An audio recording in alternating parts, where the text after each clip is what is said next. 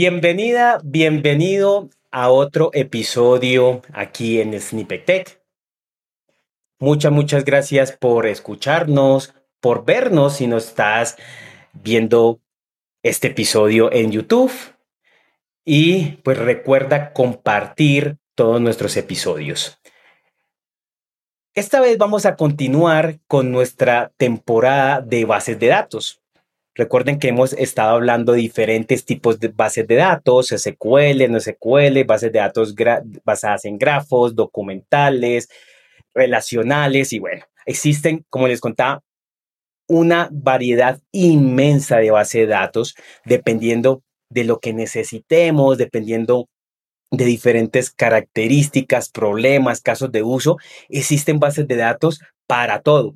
Así que te recomiendo escuches todos los episodios de las bases de datos para que tomes la mejor decisión al diseñar un sistema. Una base de datos no, no puede resolver todos los problemas cuando el sistema empieza a crecer y es complejo. Así que escucha todos los episodios y así vas a poder tomar la mejor decisión. Hoy vamos a continuar con una base de datos, es no SQL, creo que es, Ahora tenemos un gran invitado que nos va a ayudar a resolver estas dudas y es una base de datos que es muy, muy escuchada. La he escuchado mucho para la búsqueda de texto, así que hoy vamos a hablar de Elasticsearch, Elasticsearch. Y tenemos un gran invitado que nos va a acompañar para contarnos acerca de esta base de datos, de sus características, casos de uso, y pues vamos a ir viendo ahí ¿qué más podemos hablar de esta base de datos? Así que tenemos hoy a Julián. Hola Julián, ¿cómo estás? Hola Juan Guillermo. Muy bien, ¿cómo estás? Ah, bueno, muy, muy bien. Gracias, gracias por aceptar la invitación, por estar aquí en este episodio compartiendo con la comunidad. Y pues, ¿quién es Julián? Preséntate a la comunidad, qué haces, cuál es tu experiencia, qué te gusta hacer. Bueno, Primero, pues gracias a ti por invitarme a contribuir un poquito con la comunidad. Em, ¿Quién soy? Julián Correa, mm, ingeniero de profesión, curiosamente ingeniero electrónico, pero me empecé a involucrar un poco en el tema de desarrollo ya hace unos años, participando en eventos de la comunidad, algunos liderados eh, por, tu escuela. Y me fui metiendo en este cuento me encantó y ya decidí hacer un cambio de, profesión y hace ya dos años y medio.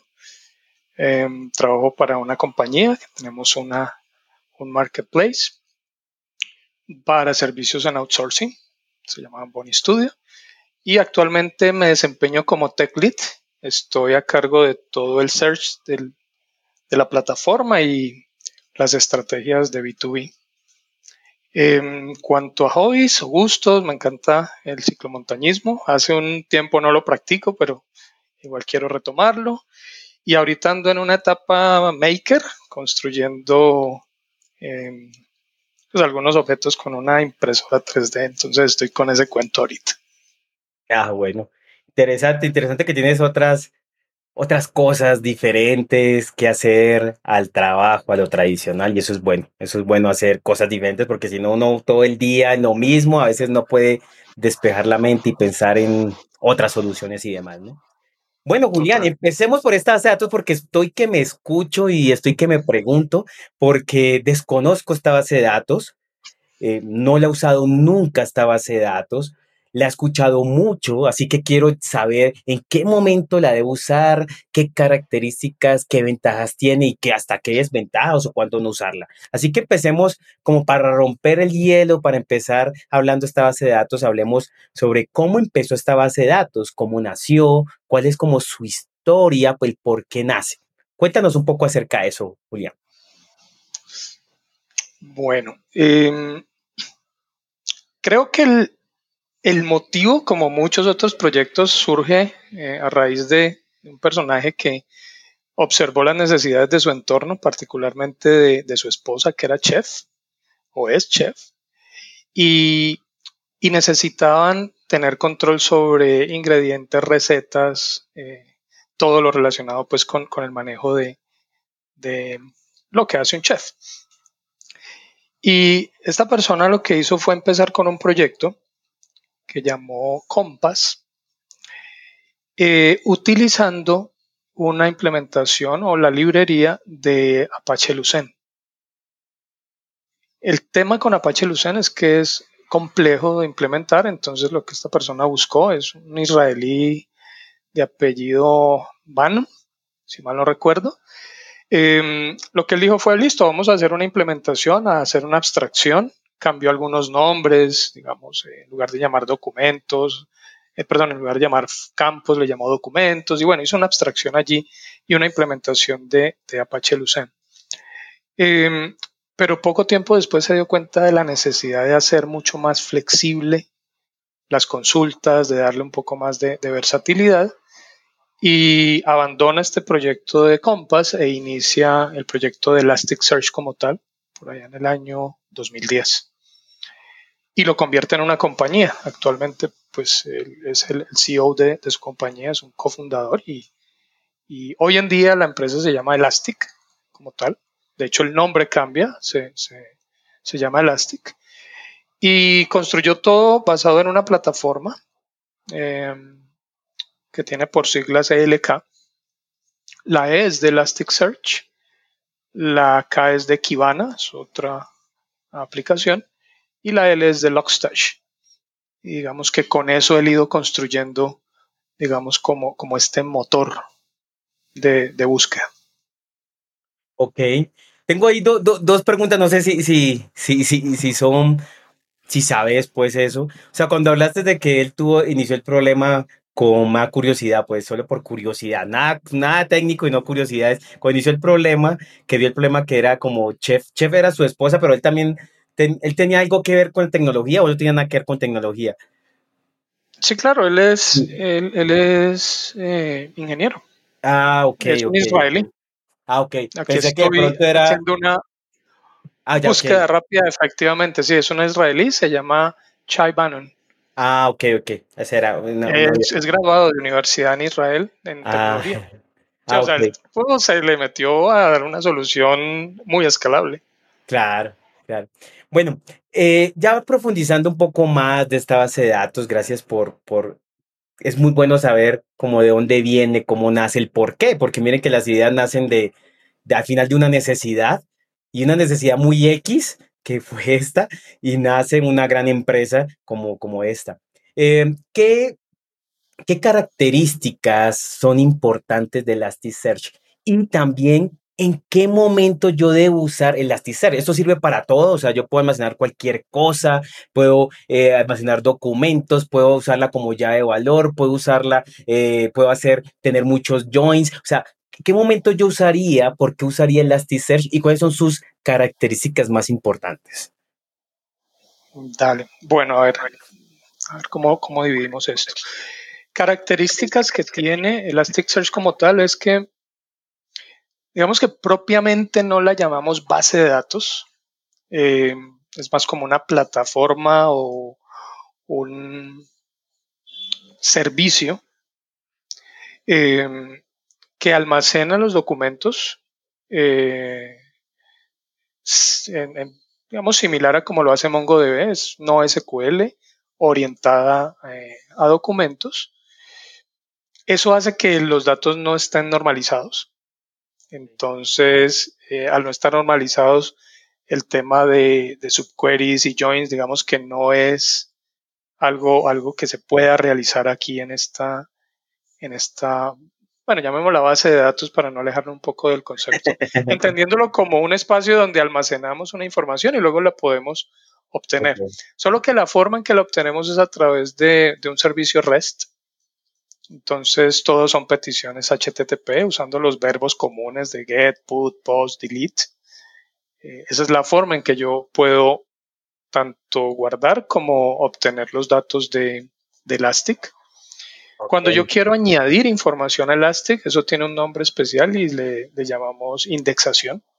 Cuando yo indexo datos es porque estoy almacenando los datos en, Elastic. Em, es distribuida, eso permite una escalabilidad dinámica pero horizontal. Entonces, ¿qué hago? Eh, no, necesito mucha más capacidad, entonces creo algo que se llama nodos. Los voy agregando y voy escalando horizontalmente. Em, y los nodos, como tal, luego pertenecen a un clúster. Entonces, eh, de esa forma yo puedo ir distribuyendo toda la información, eh, la replico en varios nodos y esa es una característica interesante, que al poder replicar en varios nodos yo puedo hacer una búsqueda, bueno, yo no, el motor de Elastic busca en paralelo y entonces la respuesta es muy rápida cuando estamos buscando texto. Em, otra ventaja que tiene es que incorpora muchos analizadores de texto. Em, esto permite ampliar mucho, digamos, la capacidad de búsqueda que son cosas que a veces con una base de datos no SQL tipo Mongo, pues al no estar orientado a, este full search text, pues no logras como toda esa, esa, esa potencia. Entonces, digamos que esas serían como algunas de las eh, características generales eh, que tiene. Em, tiene aggregations también, eso también se maneja en otras, que es para generar como informes o resúmenes eh, con algo de analítica, o sea, la Elasticsearch provee servicios tanto de analítica eh, como de, búsqueda. Ok. Tengo varias preguntas. Ah, Tengo varias preguntas, pero quiero pasar a una para, para saber y enlazar esto es, ¿cuándo, ¿cuándo yo usaría Elasticsearch? ¿En qué casos? Ok. Digamos que mi experiencia, Elastic está diseñada para búsqueda como motor de búsqueda, para hacer búsquedas de texto complejas. Yo me enfocaría a usar Elastic para esa función. Y, de pronto me adelanto un poquito, previendo que luego hablaremos de ventajas, desventajas. Pero eh, una de las desventajas es ese, que lo que se recomienda es no utilizar Elastic como mi repositorio principal de datos siempre tener un repositorio aparte y usar Elastic exclusivamente para lo que es búsqueda. Digamos que eso es algo que en la práctica hemos identificado como que eh, dependiendo de mi necesidad, Elastic es muy bueno para esa función, pero solo para esa. No, no mezclaría como dar, dándole la responsabilidad de, de volverlo el repositorio principal. No porque no sea Em, digamos, eficiente en, el almacenamiento, porque de hecho tiene algo que se llama réplicas, que es duplicar la información en diferentes nodos, sino porque en la práctica, en ocasiones, con muy baja probabilidad, pero incluso en la documentación lo mencionan, es puede, haber, puede llegar a darse alguna pérdida de datos cuando se está indexando. Entonces, eh, de ahí la necesidad. Si tú sistema es de misión crítica, necesitas tener un tema de consistencia de datos pues muy alto, no es recomendable usarlo como tu repositorio principal. Entiendo. Quiero que pronto aclarar mejor, mejor esto, pues digo, para mí de pronto también le aclara para, para otros. Es cuando dices de búsqueda, es que, ejemplo, yo tengo una página y la página tengo un catálogo de productos, tengo millones de productos. Yo lo que haría es que en Elasticsearch colocaría estos productos y, de, y tengo un buscador, así que él puede buscar cualquier tipo de producto y lo que hace Elasticsearch es la búsqueda que estoy haciendo, normalizarla o pues como dices tú, eh, que tiene diferentes como componentes que ayudan a, a, mejorar esto que estoy escribiendo y de ahí buscarlo en la base de datos y que esto sea muy rápido. ¿Es, es a eso que de pronto puede ser un gran caso de uso? ¿A eso, a eso te refieres? Sí, de hecho, eh, el, el ser un motor de búsqueda, un buscador orientado a texto, es uno de los casos de uso. Digamos que hay tres o cuatro casos de usos principales. Em, algo en lo que lo usamos en la empresa es específicamente para esto, es un buscador. Pero también lo utilizamos para hacer análisis de métricas eh, y gestión de logs. Entonces, ¿qué ah. hacemos? Centralizamos el envío de todos los logs a, Elastic. Utilizamos eh, Logstash, que es otra de las, digamos, aplicaciones que están en esta suite que mencionaba ELK. Y otra que se llama Kibana, que es para presentar la información. Es un visualizador realmente de, histogramas, de métricas. Bueno. Em, entonces sí, tú puedes hacer análisis de métricas, específicamente cómo lo usamos para medir tiempos medios de respuesta de los endpoints, por ejemplo. O en los logs hacemos simplemente una, una visión eh, top-down para mirar cómo está todo el sistema, pues desde la aplicación hasta el, último sistema que, está involucrado pues en algún flujo. Em, Digamos que esas son las tres, diría yo, casos de uso principales, pero el más conocido diría que es el de buscador de texto como tal. Ok, ya, voy, voy entendiendo y voy comprendiendo. Tenía una pregunta con respecto a las características. Era que tú decías que se accede por REST eh, siempre. Así que tengo, pues una pregunta lleva a la otra. Es primero, es como, ¿existen SDKs de Elasticsearch para los diferentes lenguajes comunes, pues más comunes? Y si este SDK eh, como que hace un wrapper o, envuelve esas llamadas res o siempre tengo que llamarlo como res a, esta, a esta, base de datos o plataforma? Eh, una de las ventajas que tiene es que utiliza documentos JSON, tanto para hacer las consultas como para la respuesta. Entonces, digamos que implementarlo desde cualquier lenguaje es, es algo relativamente sencillo. Por ejemplo, nosotros tuvimos la primera versión de nuestro buscador en Elixir, que es un, lenguaje funcional. Lo migramos a Node.js y utilizamos la librería que tiene Node.js, la implementación para hacer la consulta. Entonces, básicamente tú creas el cliente, te conectas al servidor y ya lo único que haces es eh, las peticiones HTTP utilizando ese cliente. Hay implementaciones como está desarrollado en Java, entonces, todo lo que tú consideres que, tiene Java involucrado, eh, perfectamente se puede integrar. Mm, con Python también lo puedes integrar. Mm, okay. Y esto es pues debido a que él tiene su propio DSL, ¿no? Query DSL. Entonces, sí, no hay ningún problema para poder utilizarlo desde diferentes lenguajes con diferentes SDKs. Ok. Bueno, ya me respondiste una pregunta que iba a decir, era, ¿en qué estaba construido Elasticsearch? Me dices que creo que Java, ¿sí? Java. Eh, ¿Eso será una ventaja o será una desventaja? Porque pues eh, Java, pues, ya tiene mucha, mucha, es muy potente. Bueno, en Neo4j también está hecho en Java y demás, pero también, digamos, hemos tenido problemas con otros de Neo4j es porque como usa ya Virtual Machine o el JRE como tal, también consume mucha memoria a veces y hasta se lleva a los servidores. Entonces te iba a preguntar, era, bueno, primero, ¿en qué lenguaje estaba, estaba hecho eso? Ya me respondiste Java, ¿sí? Eh, um, ¿Qué ventajas o desventajas tiene? Y quiero preguntarte si esto es open source, o sea, esto es libre, yo puedo instalarlo en mi máquina y crear un proyecto comercial y ese proyecto comercial cobrar millones y poder usar Elasticsearch y no pagar nada. Elasticsearch lo puedo usar de forma local, lo puedo usar en, una nube. Eh, ¿Cómo yo puedo usar Elasticsearch? Open source, puede ser local, tengo que pagar en una nube o algo así. Bueno, mm, la primera parte de la pregunta, em, sí es. En el tema Java, por ejemplo, hay algo muy bueno que tiene Elastic y es que él tiene su propio scripting language. Entonces, esto permite que sea una implementación muy liviana, porque realmente lo que hace es la implementación de la librería de Apache Lucene, que es muy eficiente. Entonces, cuando uno mira, por ejemplo, búsquedas en volúmenes digamos, grandes de documentos, en mi experiencia la respuesta generalmente está por debajo de los 6 milisegundos. Máximo hemos tenido 9 milisegundos eh, con, con varios millones, digamos, de documentos. Entonces, digamos que en cuanto a performance, considero que lo hace bien. No es un sistema que consuma mucho recurso del lado del servidor.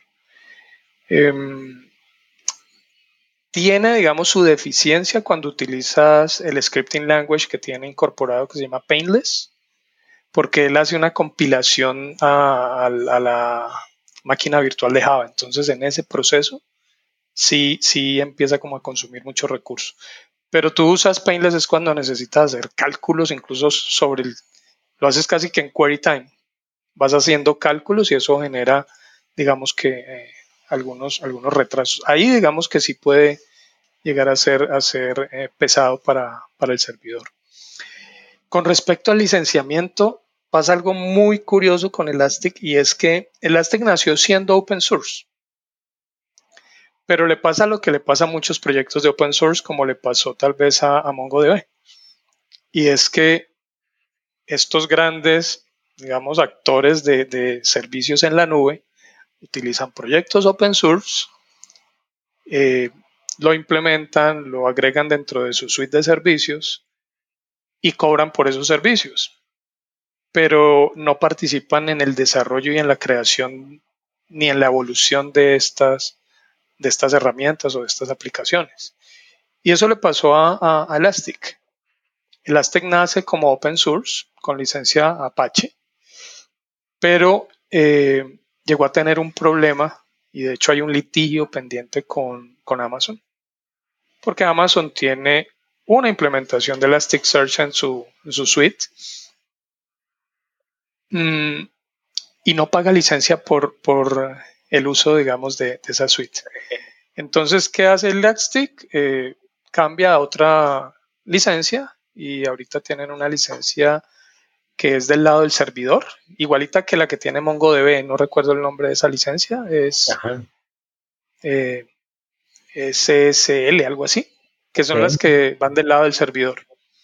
Eh, ¿Eso qué hace? Que ya no sea un proyecto open source como tal. De hecho, cuando fue open source, eh, Elastic era quien determinaba qué salía, digamos, a, producción y qué no. Ahorita se, quedaron con esta licencia y una licencia propia que le llaman Elastic como tal.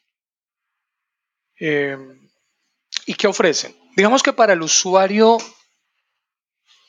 particular, tú puedes utilizar Elasticsearch de manera gratuita. Ellos, ellos digamos, utilizan un, refrasean un poco el, nombre de la licencia y dicen simplemente que es abierto eh, y que es gratis cuando lo vas a utilizar, digamos, en tu proyecto. Lo que ocurre es que si tú eres un proveedor de servicios en la nube, y quieres usar Elasticsearch, tienes que pagar la licencia comercial de Elasticsearch y de alguna manera tiene otras restricciones porque ellos piden que tú abras completamente el código, que participes en la comunidad y demás. La situación que hay en este momento con AWS es eh, que AWS decidió hacer un fork de la última versión de Elastic que fue open source. Entonces nosotros podemos conseguir Elasticsearch bien sea directamente con Elastic con las limitaciones que tiene, digamos, su licencia free o a través de AWS que ya decidió continuar con el desarrollo open source de, Elasticsearch, porque pues Amazon lo utiliza en su buscador. Claro. Entonces el tema licencia con Elastic es un poco, digamos, como, como enredadito, complejo, pero eh, digamos que en términos prácticos, si tú eres un usuario que lo vas a usar para un como en el caso de nuestro marketplace, no hay ningún problema en utilizar la versión gratuita. Si ya queremos acceder, digamos, a algunas herramientas de analítica e incluso tienen hasta integrado temas de, machine learning, pues ya tendríamos que adquirir una licencia comercial para eso. ¿Y para, y para crear los clústeres y eso también necesitas la comercial o, no, la gratuita? ¿no? no, porque es la configuración que tú haces de los clusters, los charts, los nodos, y es ah, básicamente cómo implementas en tu infraestructura dependiendo del volumen que vayas a tener tanto de, consultas como de, de data. Ya. Ah, ok, muy bien. Bueno, ¿qué ventajas nos brinda Elasticsearch de otras, de pronto, eh, plataformas similares? ¿Y qué desventajas también nos brinda Elasticsearch y cuándo no usarla?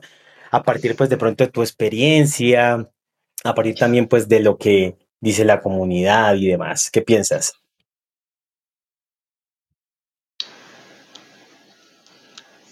de pronto el hecho de que esté en Java nos ha permitido eh, integrarlo, digamos, muy rápidamente a través precisamente de los JDKs con, con un Python, con un Elixir, con un Node.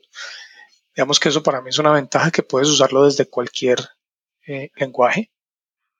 La velocidad, pensaría que es una de las principales ventajas. Igual cualquier motor de búsqueda, digamos, eh, tiene, tiene la velocidad como uno de sus criterios clave. Em, el que sea distribuido, también digamos que puede escalar muy fácil. Eh, hay una desventaja, perdón, hay otra ventaja y es el uso de JSON como, como formato de intercambio de información. Pero ese mismo JSON es una desventaja porque no te permite obtener datos CSV o XML, entonces estás limitado a, JSON y luego tendrías que hacer, eh, digamos, la transformación de, esa data. Em, el tipo de licencia creo que dependiendo de tu necesidad puede llegar a ser en un momento dado un, punto a tener en cuenta y podría convertirse en una desventaja. Y hay un proceso que sí en la práctica hemos identificado y es cuando tienes que reindexar toda la información. Si tu volumen de datos es muy alto, eh, reindexar generalmente consume tiempo. Entonces, digamos que eso sí hace que, que se vuelva una desventaja. Sin embargo, cuando nosotros estamos en los procesos de desarrollo, digamos que hay que pagar una deuda técnica, salieron nuevos features, hay que refactorizar todo digamos que es sencillo hacer ese proceso, ya uno tienes que considerar que toda esa reindexación de la data va, va a consumir un tiempo importante. Entonces diría que esas son como las, las desventajas que veo allí. ¿Y por qué se reindexa, digamos, por qué hay que reindexar la data? De pronto, por despejar una duda. Eh, digamos que como cualquier base de datos documental, tú no necesitas establecer un esquema. O sea, nosotros no tenemos que definir un esquema para almacenar la data. El motor se encarga de construir el esquema basado en los datos que le estamos entregando. Si uno lo hiciera de manera automática, Elastic no necesita, digamos, ese proceso. El tema es que cuando tú estás manejando una data, tú defines unas reglas para poder acceder a la información. Por ejemplo, tú tienes el nombre de una persona o de un producto y tú dices, para mí eso es un campo tipo texto y que voy a hacer una búsqueda de texto. Pero si tienes un código, ese es un campo que en Elastic se llama keyword. Pero resulta que cuando tú haces la indexación y dejas que el motor se encargue de crear el esquema, esos IDs o esos códigos, él los coloca como texto.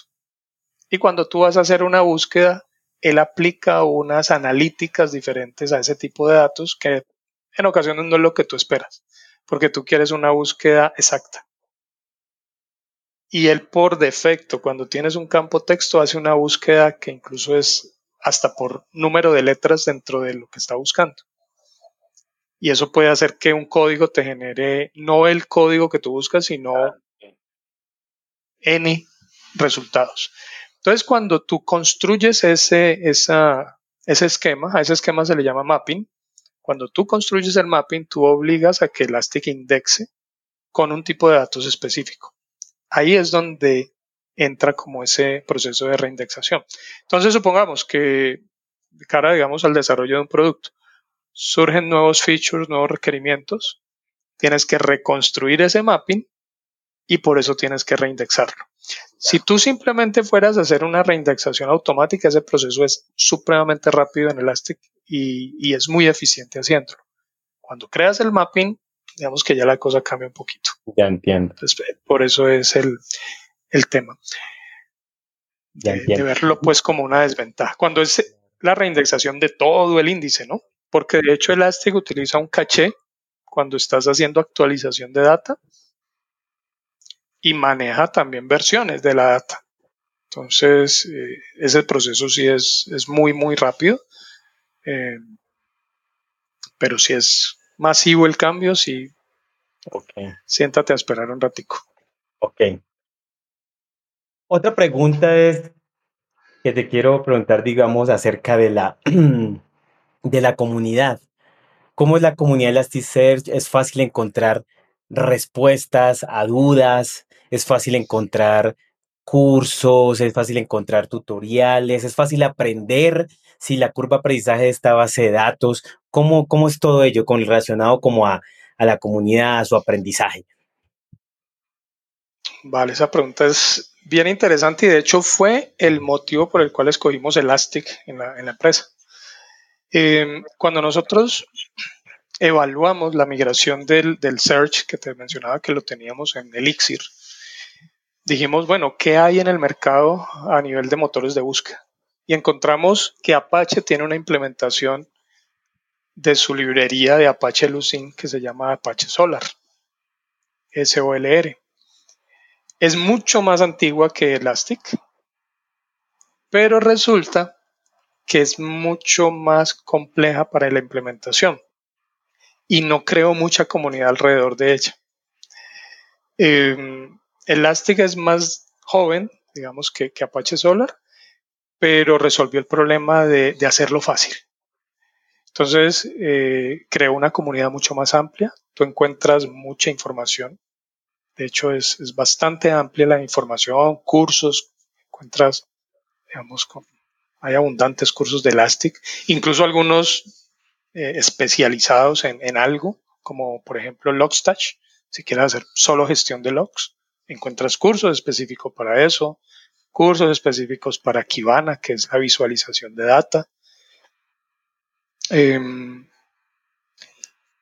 y es, digamos, mm, además del tema de licencia, que es lo único que lo puede frenar un poquito, em, tú encuentras, por ejemplo, que la curva de aprendizaje de, Elastic es, es, realmente muy, muy corta.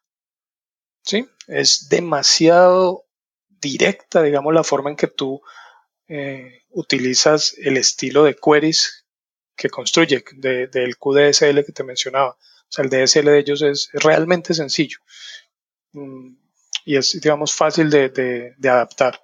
Sobre todo eso, que cuando tienes que hacer un refactor o algo, resulta, resulta fácil hacerlo, no, es complejo. O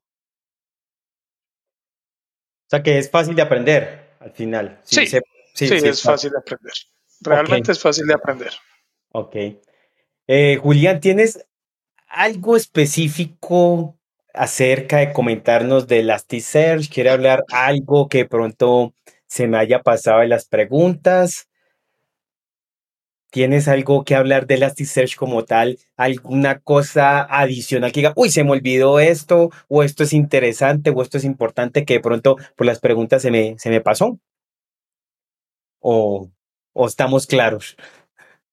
No, yo creo que estamos claros. De pronto, pues lo que pasa es que ya es un poco más de, a nivel de arquitectura, pero eso es, bueno, puede llegar a ser interesante. Eh, de hecho, cuando lo, lo estudié me pareció algo, algo pues, novedoso en el momento, no, lo conocía, y es eh, que por debajo realmente estos motores utilizan algo que se llama índice invertido. Entonces, eh, digamos que normalmente cuando vamos a guardar información, nosotros tenemos una llave y un valor desde el punto de vista de yo tengo un ID y tengo un campo específico. Eh, y si quiero hacer una búsqueda, pues tengo que ir por todos los registros a identificar, por ejemplo, el nombre de alguien y tengo que ir uno por uno a buscar en dónde o en qué documentos lo encuentro. El índice invertido lo que hace es que la llave como tal o la referencia es la palabra. Entonces, si yo estoy almacenando nombres, por ejemplo, voy a almacenar Juan Guillermo Gómez, entonces voy a tener Juan como la llave o la referencia y el valor que va a tener es en qué documentos aparece la palabra Juan. Cuando miro Guillermo, entonces en qué documentos aparece Guillermo. Entonces cuando yo le digo, búsqueme los Juanes que hay en mi plataforma, eh, él va directo a ese, a ese documento, digamos a ese índice como tal, y me, y me entrega todos los documentos que contiene. Entonces eso hace que sea, o sea, de ahí radica la, la velocidad que tiene. Eh, y es lo que le da tanta flexibilidad, porque te almacena la palabra en singular, te la almacena por porciones, la raíz de la palabra, entonces eh, no es lo mismo buscar, digamos, técnico que tecnología, porque él puede simplemente tomar técnico como base y te puede traer técnico, tecnología, técnicos, plurales, singulares, entonces digamos que eso es algo que cuando lo, lo vi me pareció claro pues no, es algo, no, lo conocía. Claro, sí, no, lo conocía.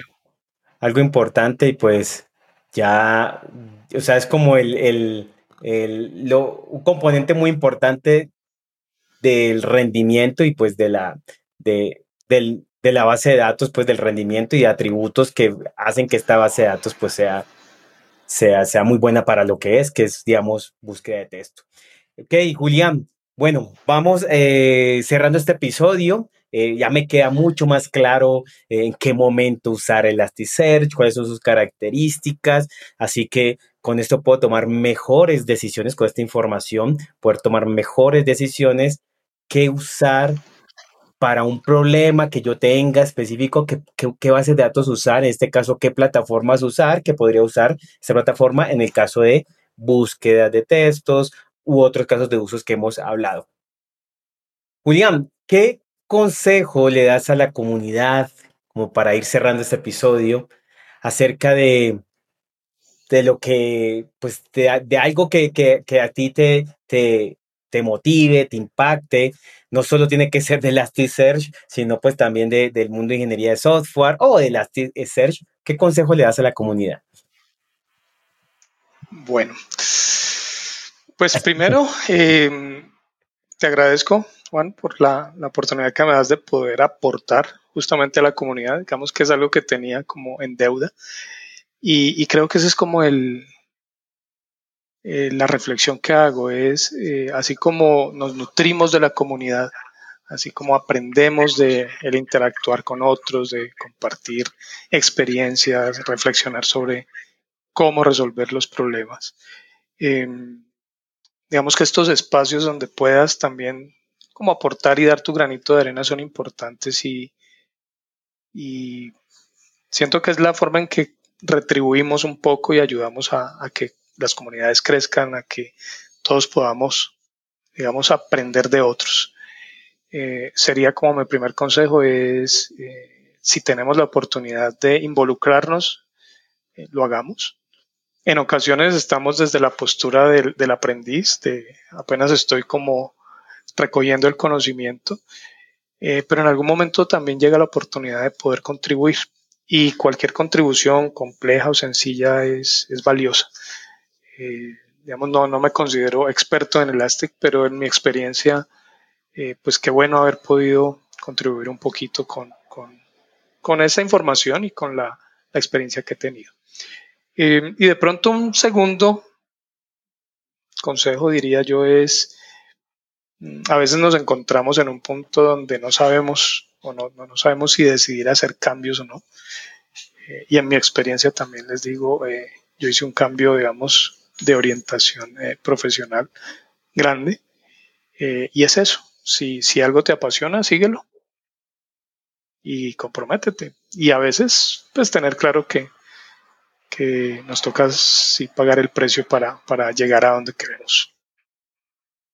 Gracias, gracias por, el, por esos consejos y en verdad es algo de admirar de, de Julián que que cambie una carrera totalmente diferente, de pronto más hardware, de pronto más otras cosas como ingeniería electrónica, cambiar algo de software, pero no solo cambiar algo de software, sino que a Julián lo llego a conocer hace tres años atrás más o menos, eh, tres años creo, tres, cuatro años, y cambió su rumbo de, también de, software a, llegar y decir, yo quiero desarrollar eh, temas de front, otros temas de back, con otros lenguajes, y llegar hasta donde está en una muy buena empresa, liderar un equipo técnico y pues ahí tomar todas estas decisiones que, que, hay que tomar en el momento de, de, liderar un equipo en tecnologías, arquitectura y, y todo este tipo de cosas que hay, que hay, que hacer. Así que pues es muy, muy interesante todo el, ese camino y experiencia que has recorrido y pues gracias, gracias por, por aceptar la invitación, por compartirnos sobre Elasticsearch.